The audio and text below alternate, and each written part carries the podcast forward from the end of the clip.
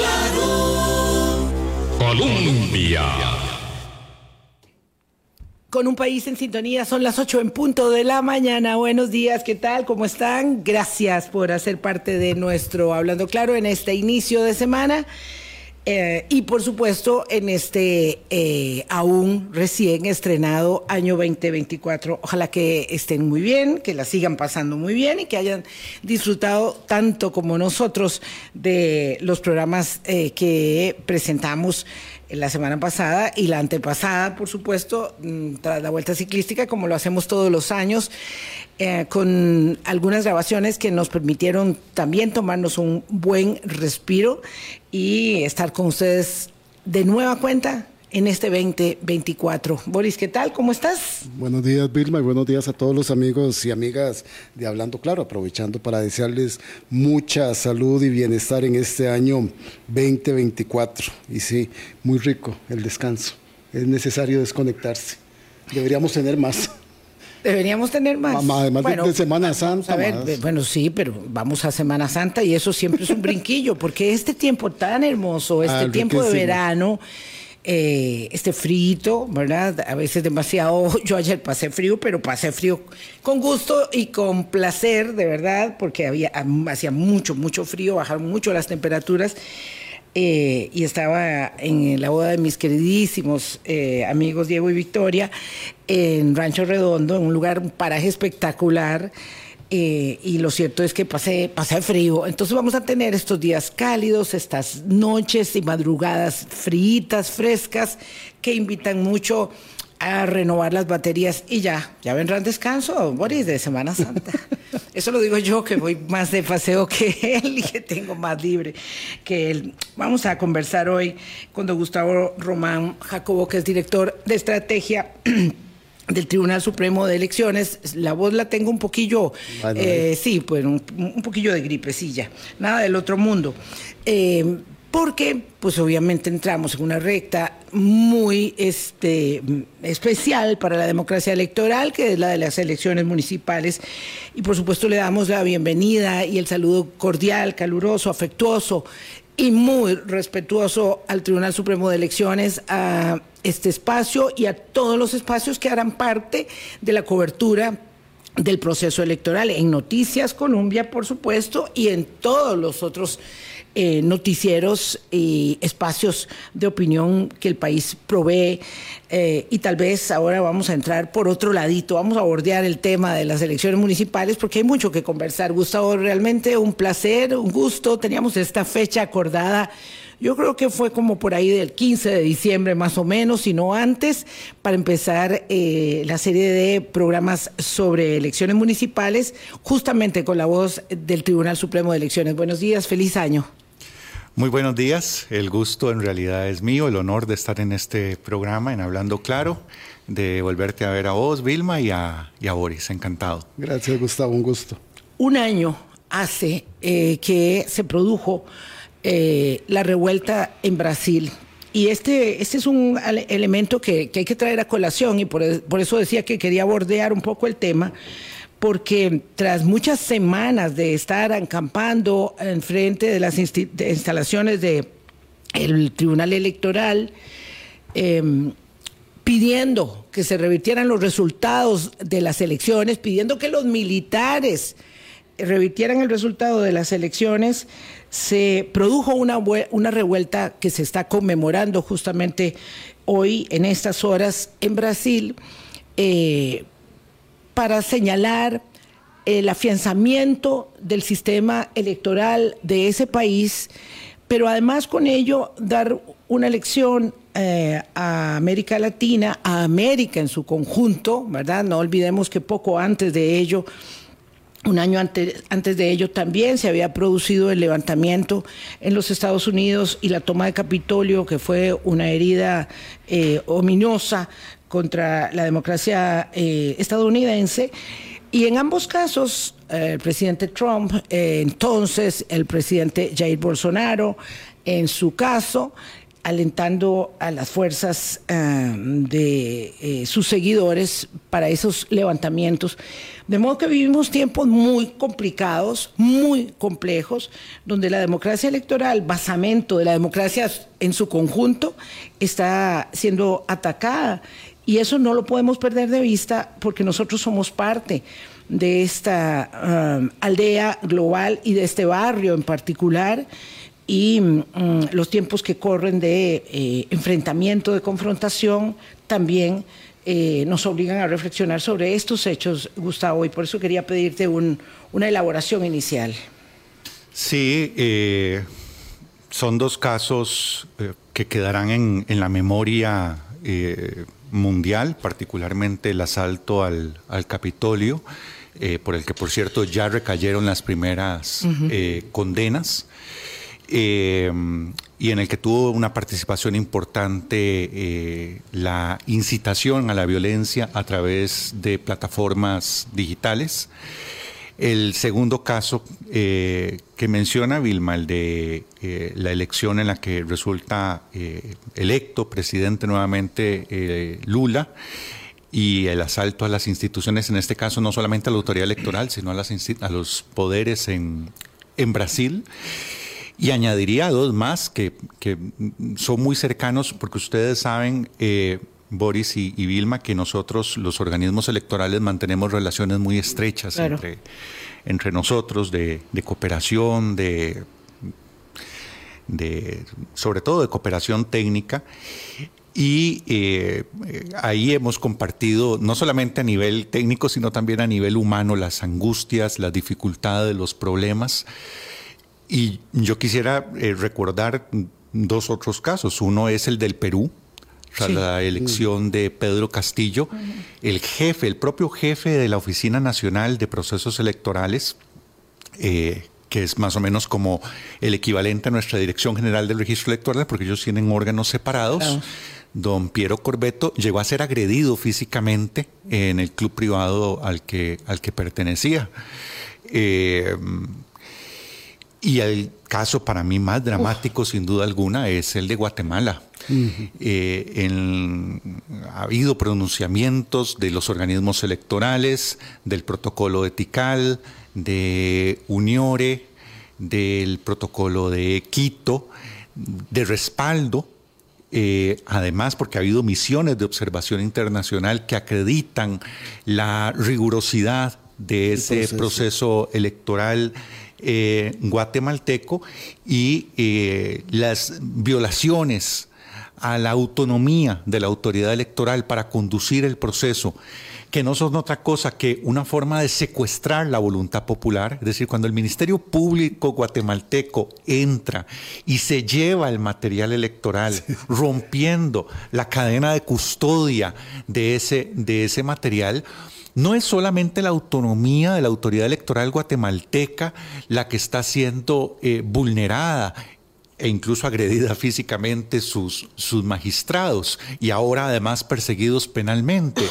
eh, sino que además es lo, de fondo lo que está ocurriendo es que se le está secuestrando al pueblo guatemalteco su decisión, su eh, soberana eh, voluntad. Es gravísimo, sin duda alguna, es gravísimo. Gustavo, porque es paradójico, ¿verdad? En estas, en estas particularidades que estamos viviendo hoy en día las democracias, muchos sectores y personas requieren del sistema electoral para validarse y llegar, pero hay una constante tensión, un cuestionamiento y un ataque a las autoridades electorales, ¿verdad? Que eso es muy peligroso.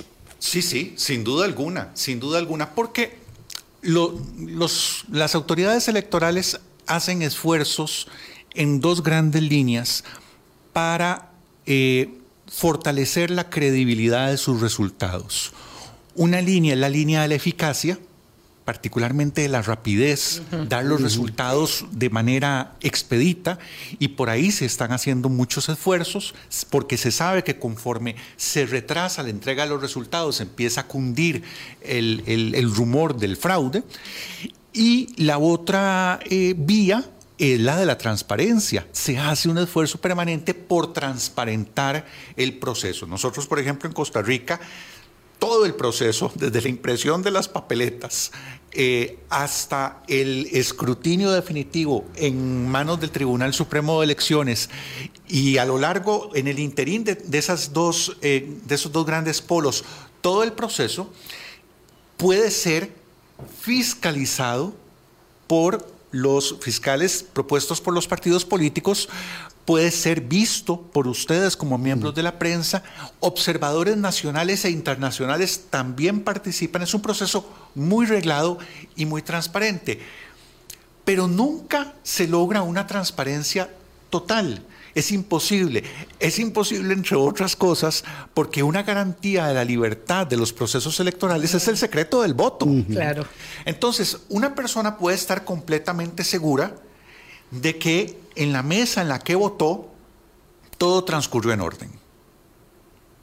Pero no sabe lo que pasó durante las otras horas en las que no estuvo votando. Incluso un miembro de mesa o un fiscal partidario que esté 13 horas en una mesa puede saber que todo transcurrió en esa mesa en sus 13 horas. impecablemente, pero no sabe lo que ocurrió en las otras 6.900 mesas, en el caso de Costa Rica que andamos por 7.000 aproximadamente. ¿Qué quiero decir con esto? Que por más esfuerzos de eficiencia para dar resultados rápidos y por más esfuerzos de transparencia para eh, que el proceso sea visible, siempre va a ser imprescindible para una autoridad electoral su credibilidad la confianza. Siempre vamos a necesitar un voto de confianza, permítanme la, utilización de la palabra voto, de la ciudadanía. Y por eso es tan peligroso, tan grave, que a eso que es la línea de flotación de la institucionalidad democrática de un país se le dispare. Claro, eh, los casos son igualmente dramáticos pero distintos cuando estamos hablando de estos temas. En el caso de los Estados Unidos y en el de Brasil, em, el ataque al resultado electoral emana desde el ejercicio del poder simbólico más significativo, que es desde los presidentes en ejercicio que pierden la reelección, ¿verdad? Trump y Bolsonaro. Lo de Guatemala tiene que estar escrito en, los anales de, un capítulo eh, eh, muy particular, ¿verdad? Porque el ataque es entre las instituciones mismas, instituciones coludidas para afectar la determinación del Tribunal eh, Electoral y de las autoridades constitucionales que hasta ahora han defendido el proceso que han llevado adelante los magistrados electorales. Eh, pero sí, sin duda, es eh, muy complejo cuando es desde la autoridad superior política de un país cuando se vulnera el resultado electoral y pareciera entonces que no es suficiente todo el esfuerzo de eficiencia, de transparencia y de credibilidad por muy distintas que sean, porque los sistemas electorales son diametralmente diferentes en Estados Unidos y en Brasil, ¿verdad? El de Estados Unidos es muy sui generis, eh, pero igualmente, eh, digamos, transparentes, no se, no se eh, duda del resultado electoral a partir, sino a partir de estar estableciendo aquí se están haciendo las cosas mal. Y a mí sí me preocupa mucho que esto eh, empiece a utilizarse, particularmente porque yo digo que las cosas salen bien si yo gano, eh, pero empiezo a deslizar la idea de que podrían salir mal si pierdo, y cuando pierdo, efectivamente, constato que mi presunción estaba bien fundamentada, ¿verdad? Claro. Porque no aceptar el resultado del juego electoral entraña eh, una perversión cuando el sistema es adecuado, es correcto, es transparente y la tecnología hoy eh, da cuenta de que eso es así en la mayoría de los casos, excepto que usted esté jugando electoralmente en Nicaragua o en Venezuela, ¿verdad? Pero aquí, en los sistemas democráticos, los, avances permiten eh, asentar, y en uno como el nuestro ni qué decir, respecto de la pureza con que se conduce el proceso. Eso incluye todas las etapas, todos los estamentos y muy particularmente también la etapa primaria donde a diferencia de Guatemala, que se dice, no, la verdad es que este candidato no me sirve que vaya al proceso porque probablemente puede tener mucha aceptación, aquí eh, las autoridades del registro y del Tribunal Supremo de Elecciones blindan mucho que las personas, que las papeletas, que los partidos que se van a inscribir en el proceso lo hayan hecho de acuerdo a las reglas básicas establecidas por la legislación electoral. Y yo creo que eso no hay que darle más vuelta que la que es, porque empezar a decir que las cosas se están haciendo mal y que va a haber participación de tribunales internacionales que van a venir a suspender el proceso de 4 de febrero es no solamente ridículo, sino perverso. Y hay personas que pueden creer que eso es cierto como ha sucedido en los últimos días eh, de eh, este receso de Navidad y Año Nuevo que se ha pretendido eh, establecer en Costa Rica.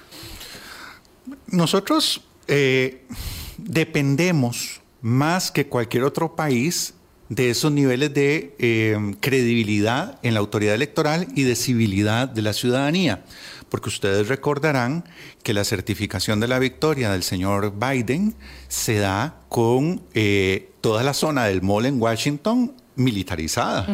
decir, y, por eso es que pueden certificar la victoria de, el Estado costarricense no tiene esa, digamos, ese, esos aparatos de seguridad eh, eh, alrededor del Tribunal Supremo de Elecciones se establece un perímetro de seguridad, claro, un, trabajo muy, muy serio, pero eh, se cuenta, se presupone un comportamiento cívico de parte de la ciudadanía. Y yo quiero poner en valor a un actor que normalmente no se pone en valor, pero que, es importante, sobre todo en estos tiempos que corren, destacarlo aparte de esa ciudadanía que confía en el tribunal y de ese tribunal que hace muy bien su trabajo para no generar eh, eh, razones eh, fundamentadas de duda, los actores políticos en Costa Rica históricamente han sido leales con su institucionalidad democrática. Nos pueden gustar más o menos, ha habido buenos y malos y, algunos más o menos, pero si hay un rasgo común, estoy hablando por supuesto de la segunda mitad del siglo XX para acá, eh, ha sido eso. Incluso en los momentos en los que los candidatos se han dejado de decir cosas serias, incluso mentiras, eh, y ataques al tribunal muy, muy eh, fuertes y además injustificados, hoy, los, hoy lo sabemos, eh, por las investigaciones que están eh, disponibles, hechas, entre otros, por el Estado de la Nación, eh, estoy pensando, los dos casos más graves o más emblemáticos son el de la elección de don Daniel Oduber contra don José Joaquín Trejos en el 66. La diferencia mínima de votos. Y la elección de don Oscar Arias contra don, Otón Solís en el 2006.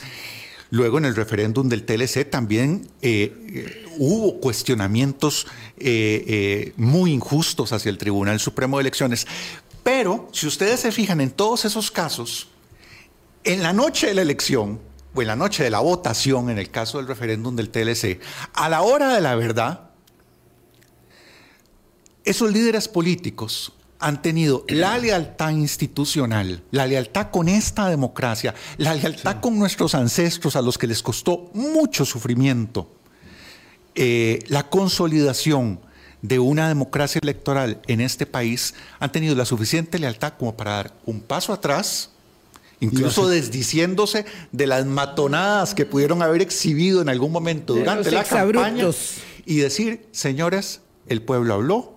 Este es el resultado. Este es el resultado. En la última elección que tuvimos, que fue, digo, la última elección presidencial, que fue la del 2022, el candidato derrotado en la segunda ronda, eh, don José María Figueres, de una manera muy rápida, muy, muy, muy rápida, salió a reconocer, por cierto, no solamente el resultado de la elección, sino también el trabajo del Tribunal Supremo de Elecciones.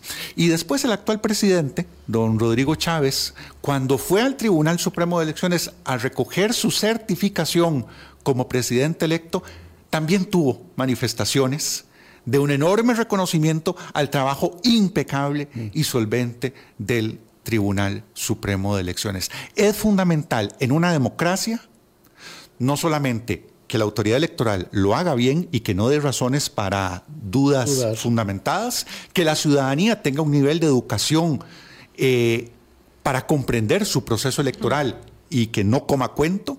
Es fundamental una prensa vigilante que desmienta a los demagogos que están eh, inventando cuentos de, de fraude electoral, pero es fundamental también la lealtad de los actores políticos, de los candidatos, de los políticos, para, para con el sistema que les permite desempeñarse. Es que, y, con esto quiero cerrar para no hacer más larga la intervención, es que un actor político en una democracia liberal que ataca la legitimidad del sistema electoral está serruchando la rama sobre la que está sentado, porque o está en el cargo gracias a ese sistema electoral, o aspira al cargo por ese sistema electoral. Entonces es bastante eh, em, sin sentido dinamitar esos puentes por los que yo mismo voy a tener que transitar. Claro.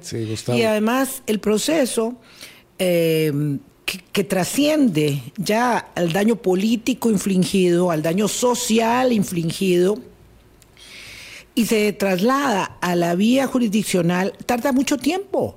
Ya lo decía Gustavo, ya hay personas pagando condenas en los Estados Unidos, hay personas pagando condenas también en Brasil, eh, pero ¿cuánto ha costado la restitución de la solvencia y la credibilidad esto no ha terminado en el caso de Estados Unidos, todo el tema de Atlanta, de, Georgia, perdón, ahí está, y de otros estados también. Pero cuando se trasciende a otro poder, como el poder jurisdiccional, el poder judicial, pasa mucho tiempo. Entonces, el problema aquí es el daño que se hace a la reputación y a la credibilidad. Y usted señalaba algo que es muy importante, es el valor que tiene el sistema educativo para que podamos entender, porque si bien es cierto, ninguno de nosotros tiene por qué ser experto en legislación electoral, porque es algo muy técnico y muy complejo, entender que la práctica, la, buena práctica del establecimiento de las reglas del juego electoral en el registro y luego en el Tribunal Supremo de Elecciones conduce a mm, toma de decisiones que en el caso, por ejemplo, tan complejo de una elección municipal, pero también cuando hemos tenido 25 candidaturas, establece que con apego a las reglas, esos procedimientos se cumplen, aunque no nos gusten, pero nosotras las mujeres particularmente tenemos que eh, adherir, por ejemplo, el cumplimiento de las normas de paridad que tanto nos han costado, que tanto nos han costado, ¿verdad? Porque la participación nuestra en la política es reciente. La participación activa, efectiva y determinada en términos de, paridad es reciente. Eh, pero que esas normas hay que cumplirlas. Las estableció el legislador, no se las inventó eh, los magistrados del Tribunal Supremo de Elecciones. Tienen la obligación de cumplir eso, ¿verdad? Porque si no, entonces estarían en, desobediencia. Entonces, llevar adelante un proceso como ese es muy importante y cuando el Tribunal Supremo de Elecciones dice aquí puede participar fulano y no puede participar sutano, no es que está haciendo un ejercicio arbitrario de la aplicación de las normas está haciendo lo que la ciudadanía, vía la Asamblea Legislativa, le encomendó. Y es el cumplimiento de esos parámetros mínimos aceptables para la participación. Que, son, son, son parámetros que se aplican por igual a todo el mundo y, creo que la clave es eh, esto que, decía Vilma. Eh, no es una decisión arbitraria o antojadiza de una autoridad la que determina quién participa o quién no en una elección. Eso es típico de los regímenes autoritarios que hacen elecciones de mentiras. Descalificar impedir la participación de los eh, opositores políticos, en algunos casos incluso encarcelándolos, como eh, ocurre en Nicaragua, o exiliándolos también, en otros casos de manera más eh, subrepticia y en otros casos de manera más intensa, que es asesinándolos. Eh, es decir, son distintas formas de impedir la participación. En Costa Rica no. En Costa Rica se establecen unas reglas que se aplican por igual a todos los partidos políticos y esas reglas hacen que haya una cantidad determinada de candidaturas que superen el proceso de inscripción y haya otras que no. Eso ha sido sí en todos los procesos electorales en este, en este, en este país. En este punto es importante por algo que, quiero retomar de lo que dijo Vilma.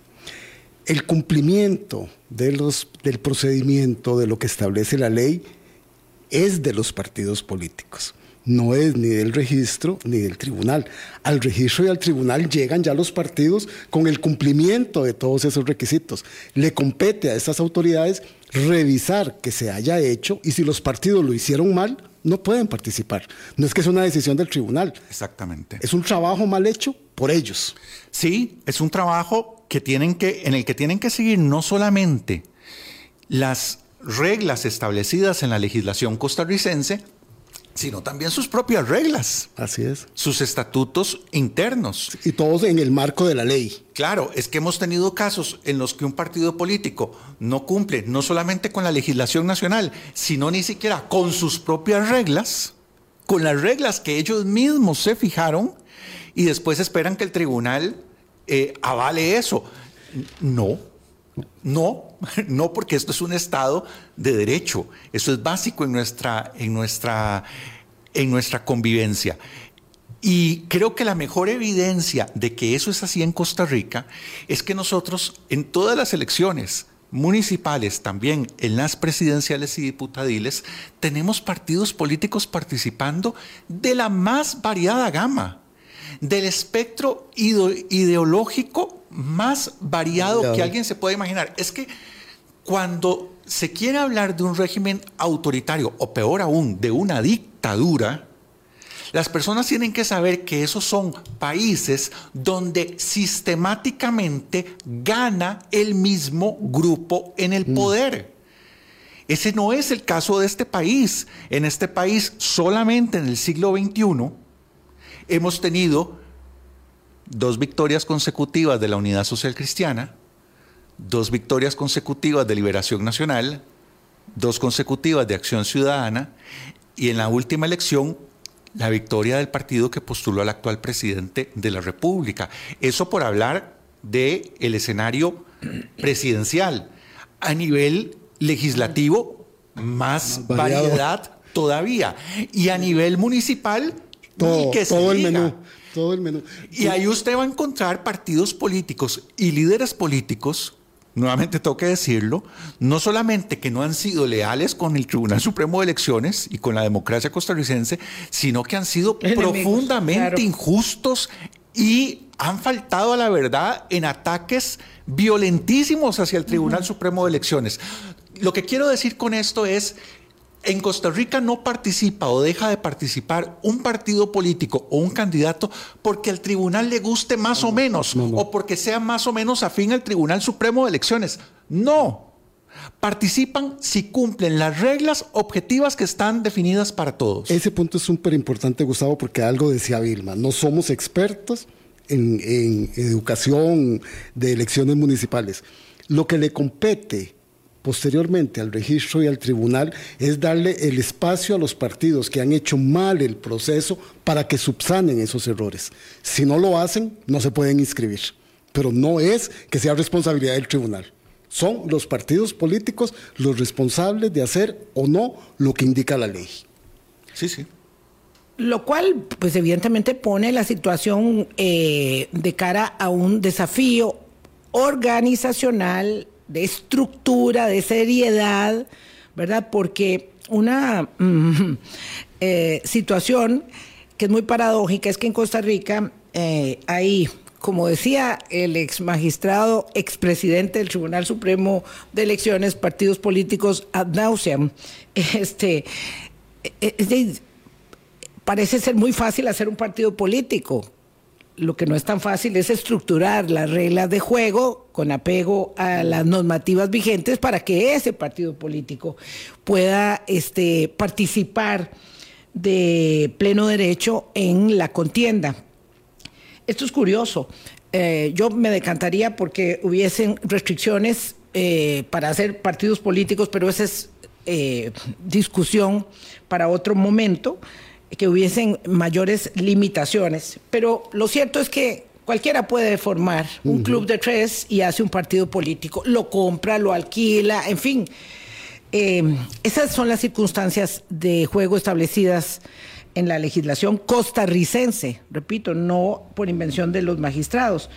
Pero sí es cierto que el sistema se ha ido depurando en términos de cómo se recurre, cómo se apela, a dónde se apela, ¿verdad? Para establecer eh, con claridad todos los pasos del proceso que lleva a determinar que una enorme cantidad pero una enorme cantidad de partidos políticos nacionales, provinciales y municipales van a ir el domingo 4 de febrero a esta elección, ¿verdad? Para convertirse aquello en un, en un trabajo eh, realmente este, eh, importante eh, por, por la vastedad de las divisas en juego.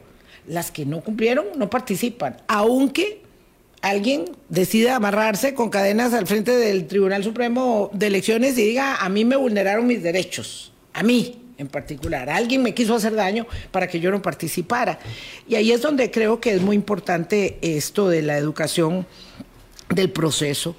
Y además decir, no es cierto que la sala constitucional va a interferir en la conducción del Tribunal Supremo de Elecciones respecto de lo que se eh, hará y menos aún que la Corte Interamericana de Derechos Humanos, que es la Corte Interamericana de Derechos Humanos, va a participar para tomar una decisión, porque eso es, eso es decíamos, y con eso cerramos, eh, don Gustavo, esta, esta eh, parte del programa para eh, seguir adelante, es perverso, perverso, ¿verdad? No solamente descabellado. Y si hay gente que cree en ello, se vulnera la credibilidad del proceso y lo más significativo que es eh, la alternabilidad que se da a partir de los resultados, como usted lo decía muy bien, en una democracia tan probada, tan solvente como la nuestra. Sí, eso es importante, ¿verdad? Poner, poner en contexto que estamos hablando además de Costa Rica. No, no quiero eh, sonar eh, chauvinista, pero es que la gente tiene que saber que esta es una de las pocas democracias plenas del mundo, todavía, eh, y, las, los retrocesos que hay, por cierto, en ese terreno no tienen que ver con el trabajo del Tribunal Supremo de Elecciones, sino, por ejemplo, con afectaciones al trabajo de la prensa. Eh, y que en cuanto a integridad electoral, las mejores organizaciones del mundo de evaluación de la integridad electoral ranquean al Tribunal Supremo de Elecciones no entre las autoridades electorales más íntegras de América Latina o de América, sino del mundo, del mundo.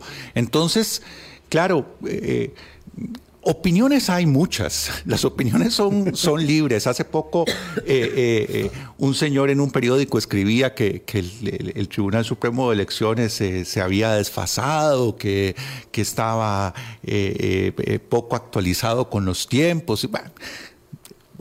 parte, parte de vivir en una democracia es que puede escribir eso, pero esa es, esa es su opinión. Otra cosa son los estándares y las mediciones. En Costa Rica tenemos eso eh, afortunadamente muy afinado, no es algo gratuito, es algo que nos ha costado mucho, es algo de lo que nos tenemos que sentir orgullosos y es algo que tenemos que defender, porque retomando el caso de Guatemala, lo que está de por medio es el respeto a la voluntad popular.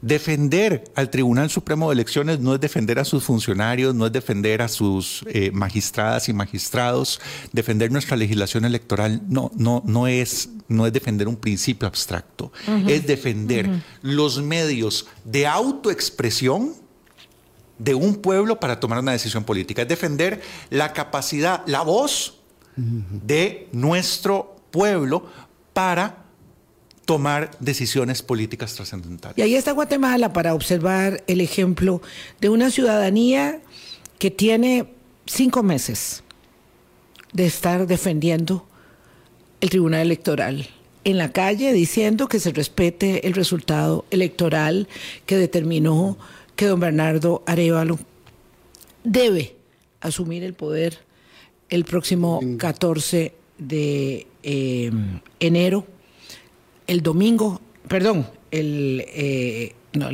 ¿cuándo es 14? No, el, no, el domingo ah, no, el, el 14 de enero, el martes creo que es. El 14 de enero a las 2 de la tarde. Y para defender esa conquista, no para levantarse contra el tribunal, sino para defender al Tribunal Supremo, es que en Guatemala la gente está en la calle pidiendo que haya respeto a la voluntad, cosa que, dichosamente, en nuestro caso, no tenemos eh, que dudar, no tenemos la preocupación, ni en Curridabat, donde vivo yo, ni en Talamanca, ni en Heredia, donde ni en Ciudad Neily, de que se vaya a cumplir el resultado electoral de la votación del domingo 4. Ya vamos a pausa y regresamos. Colombia. Con un país en sintonía, si era domingo. Si era domingo, exactamente. Es que estamos todos perdidos en la ubicación. Si es domingo, no, es que cuando uno está de vacaciones uno no sabe ni en qué día se encuentra. Pero sí, el domingo es el 14 de enero y ese día a las 2 de la tarde tiene que tomar el poder em, el señor Arevalo. Eh, al que le va a ser dificilísimo, dificilísimo poder gobernar.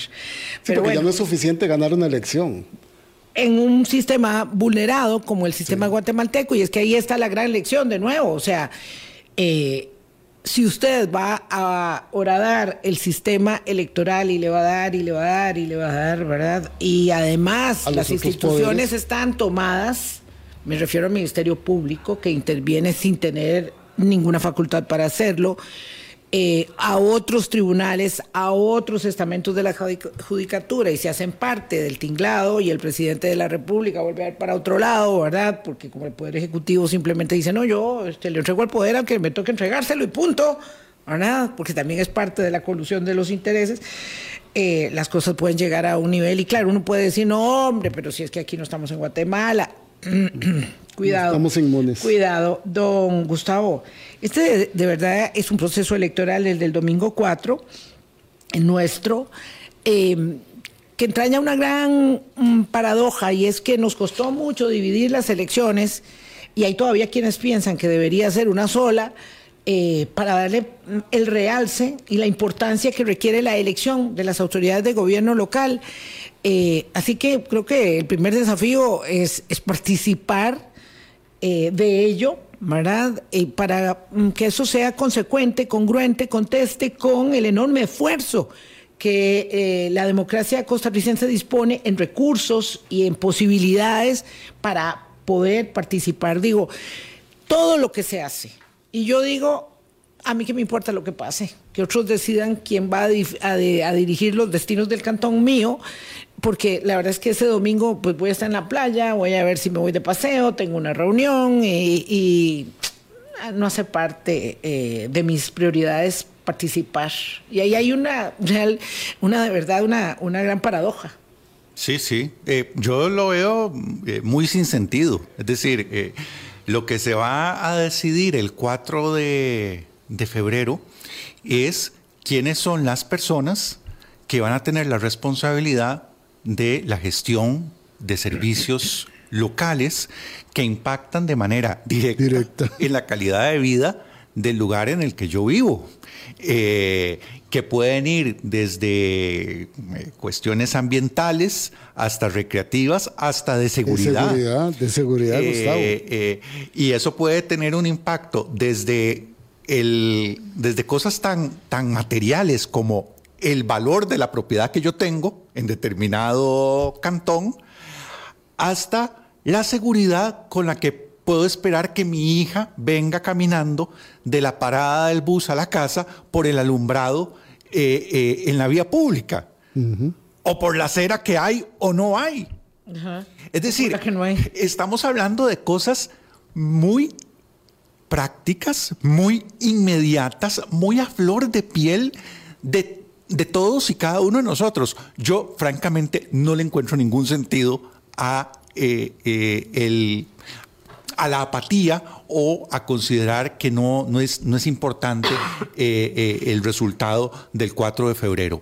La, hay municipalidades que hacen muy bien su trabajo y hay municipalidades que no lo hacen bien. Eso significa entonces que no es irrelevante cuál es el grupo de personas que se va a hacer cargo de la gestión eh, de, la, de la municipalidad. Son 84 elecciones en realidad. No vamos a tener una elección el domingo 4 de febrero, vamos a tener 84 elecciones absolutamente independientes, solo que ocurren el mismo día.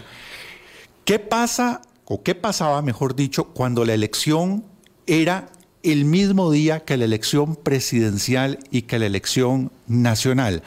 Pasaban dos cosas que son negativas para una democracia.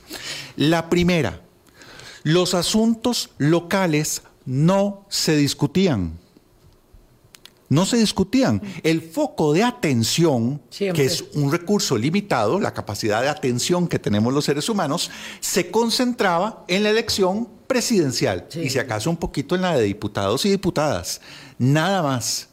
Pero no se discutían los problemas de cada cantón. Yo pregunto, ¿son iguales los problemas de Upala que los de Escazú? No, no, no. no. Entonces, si no son iguales, y si cada situación merece una discusión particular, pues es bueno, es saludable para una democracia que haya ese espacio de discusión de los problemas locales.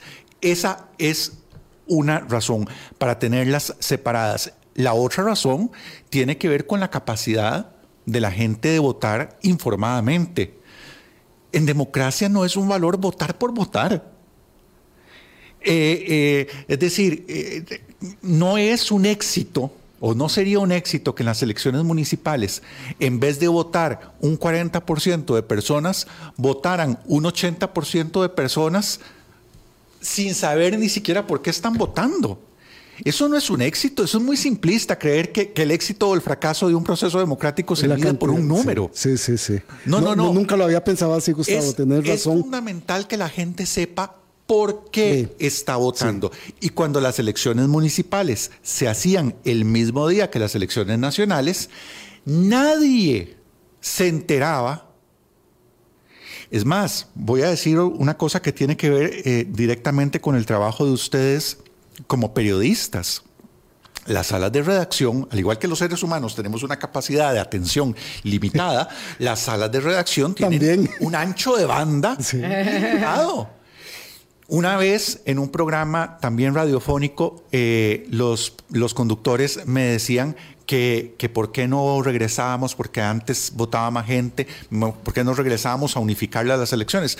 Y yo les preguntaba, díganme una cosa, porque además ese día casualmente en el periódico La Nación había salido un reportaje muy bueno de candidatos a alcaldías o a regidurías que tenían eh, pendientes, mm. eh, eh, pendientes. Sí, que había que poner atención. Entonces yo les dije, en las elecciones del 98, del 94, del 90, cuando la elección municipal era el mismo día que la elección presidencial, ¿cuántos reportajes hicieron los medios de comunicación que ustedes dirigen sobre los candidatos municipales? Casi cero, podría decirte. Ninguno. Ninguno. Ninguno.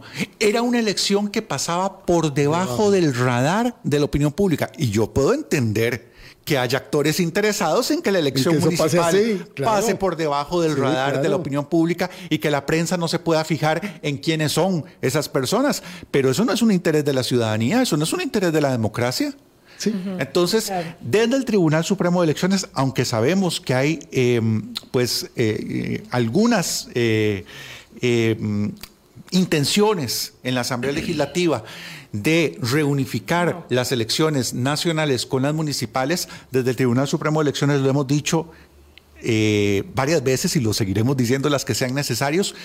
Nosotros defendemos la decisión, que además nuevamente no es del Tribunal Supremo de Elecciones, la decisión política del pueblo costarricense de finales del siglo XX de separar y dar cada vez más autonomía al gobierno local. Además, Gustavo, desde que se vienen celebrando separadamente, las municipales han ido creciendo. y según la encuesta del CIEP, hay un 46%, pero de indecisos, no de que no van a ir a votar. Así es. Ha habido mucho más interés debido a que ya nos vamos acostumbrando a que son elecciones separadas. Estas son apenas van a ser, perdón, apenas las sextas elecciones municipales independientes.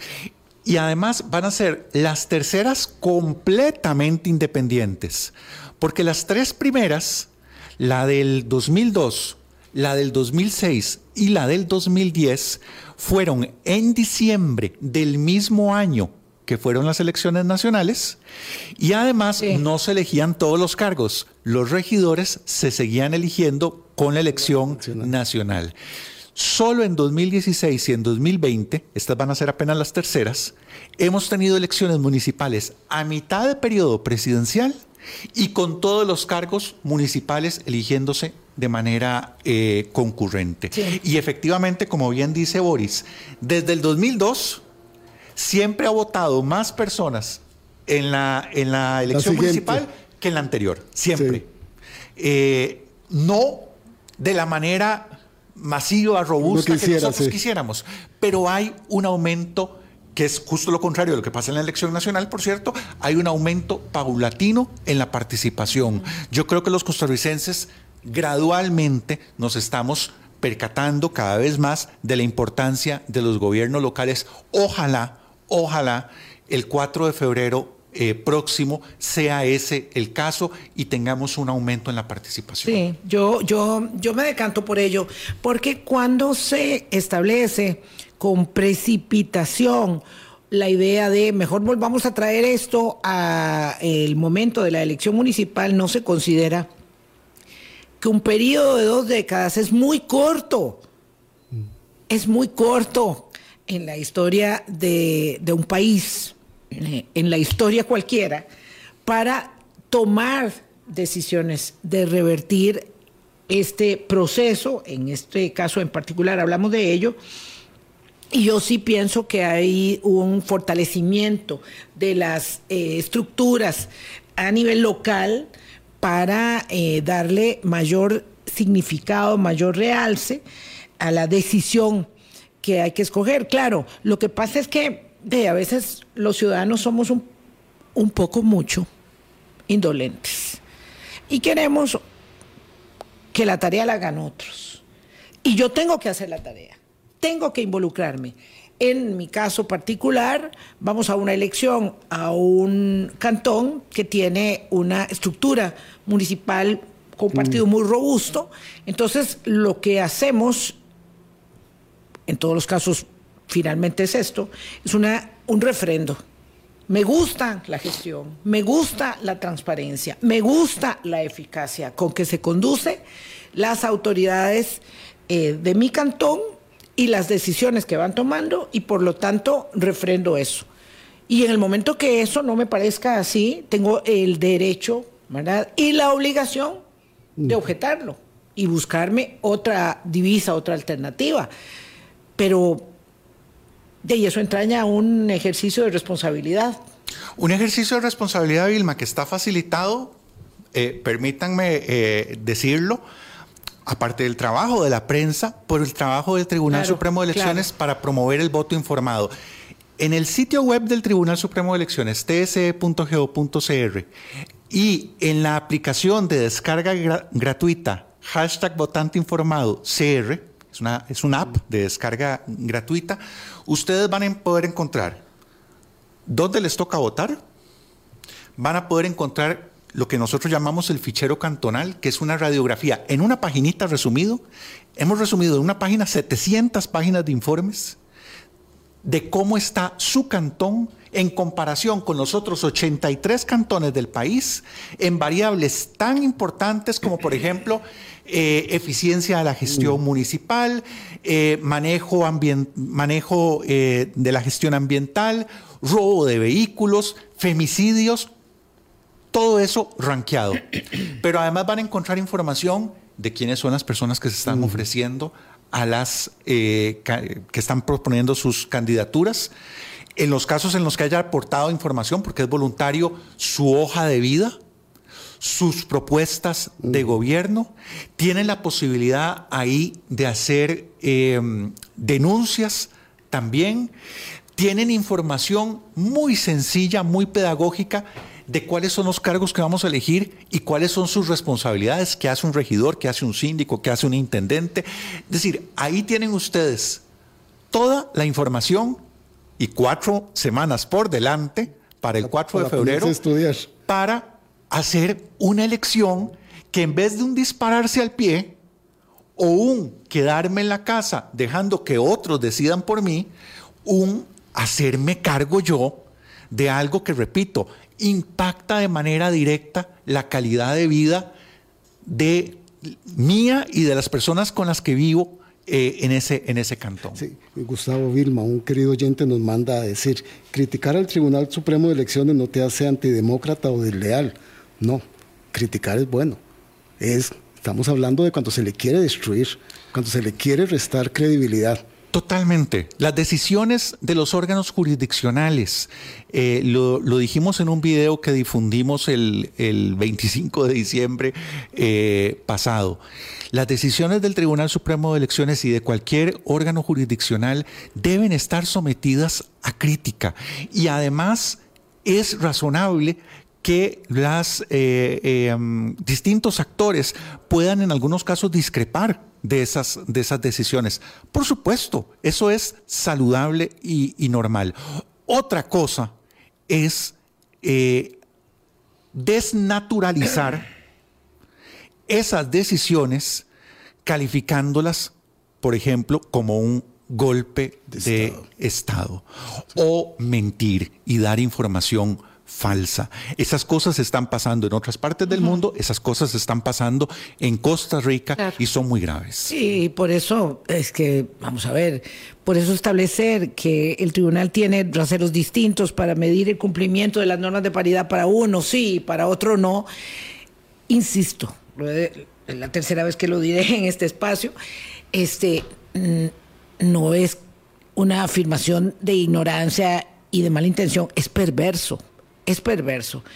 Mm, espero que podamos volver a hablar ya detalles, detalles, porque sé que, nos fuimos eh, eh, por, otros elementos que me parece que eran muy importantes para abrir el año eh, a partir de, de, los espejos que tenemos en otras democracias, Y Gustavo Román, director general de Estrategia y Gestión Política del Tribunal Supremo de Elecciones, decía algo muy importante, es que nosotros somos una democracia plena todavía. Yo tengo mucha preocupación y expectativa por eh, la publicación del índice de democracias plenas eh, que está por salir, porque normalmente sale a inicios de, año, respecto de cuál es la circunstancia en la que nos encontramos y, la verdad que tengo temor de que hayamos salido del Club de las Democracias Plenas. Uh, y ojalá que no, pero resulta que los acontecimientos hay que constatarlos, demostrarlos y la solvencia de la democracia está a prueba siempre. Entonces, no es solamente la democracia electoral, pero sí, de primera, sí, va de primera, para poder establecer la garantía de todos los otros parámetros del cumplimiento democrático. La cuestión es que ir a votar es fundamental, es sustantivo, no es lo único, pero es lo primero que tenemos que ir a hacer. Sin duda, como hemos dicho en nuestra campaña, que es además una campaña alegre, me alegra que sea alegre, porque yo creo que dentro... Que tenga ese tinte. Dentro, dentro de todo, dentro de todo, eh, los costarricenses podemos celebrar nuestra libertad eh, política. Em, ir a votar por nuestro pedacito de Costa Rica. Todos amamos este país, eh, pero ninguno de nosotros vive eh, ninguno tiene el don de la omnipresencia, ninguno vive en sus más de 50 mil kilómetros cuadrados. Es que tenemos muchos pedacitos. Claro, y muy diferentes. Demasiados, demasiados, demasiados, Exacto. Pues este, este es el momento de hacerse cargo, de hacerse responsable del pedacito en el que vivimos y eh, la invitación en el Tribunal Supremo de Elecciones es para que nos hagamos presentes. Las elecciones no son del tribunal, no son de los partidos políticos, son de la gente, son de ustedes que nos están escuchando. Así que eh, bienvenidos y bienvenidas a las urnas el 4 de febrero. Sí, sí, va a hacer planes de vacaciones porque siempre todos aprovechamos este solcito para irnos a pasear, pero no los haga el domingo 4. Eh, hay muchos otros días, el verano es extendidito, entonces no los haga el domingo 4. Tenga claro que tiene un compromiso, que tiene una cita. Y eso lo hace uno, ¿verdad? Yo tengo mi calendario y me dice alguna amiga, ¿y qué tal si nos vemos el domingo 14? Bueno, es que ese día ya tengo un compromiso con otros amigos. El domingo 14, no, el domingo 4. Claro, no, no, el domingo 14 que viene, digo. Ah. si me preguntaran, pues yo tengo mi calendario, mi calendario de prioridades, de amigos, de afectos, de familia. Y le digo, bueno, pues te puedo ver el otro día o te puedo ver eh, el sábado anterior bueno, hagamos eso, hagamos una cita con el calendario de nuestra responsabilidad ciudadana y sintámonos orgullosos de el, privilegio de asistir a las urnas y de usar la cédula de identidad y presentarnos ahí a votar por el que queramos o mm, también en el ejercicio de decir no, este no, prefiero el otro y que la mayoría decida. Don Gustavo, muchas gracias. Qué jornada la que se espera, qué trabajo, pero espero que pueda venir antes del domingo 4. Para nosotros es un honor. Eh, yo me siento afortunado de trabajar en el Tribunal Supremo de Elecciones, eh, de servirle al país en este, en este terreno y bueno, ya, ya queda poquito tiempo, nada más insistirles en que aprovechen estas semanas que quedan para informarse, eh, ojalá para votar por, por, sus vecinos, por la gente que usted conoce. Eh, sí, la eh, gente que uno conoce. Claro, eh, la gente que, usted sabe que ha hecho, ¿verdad? En todas las comunidades está siempre el señor o la señora que, que cuando se inunda algo, que cuando hay que juntar plata para algo, siempre está adelante. primero. votemos, votemos por eso, ¿verdad? Y, y hagamos una buena elección. Que así sea. Pásenla muy bien. Hasta mañana.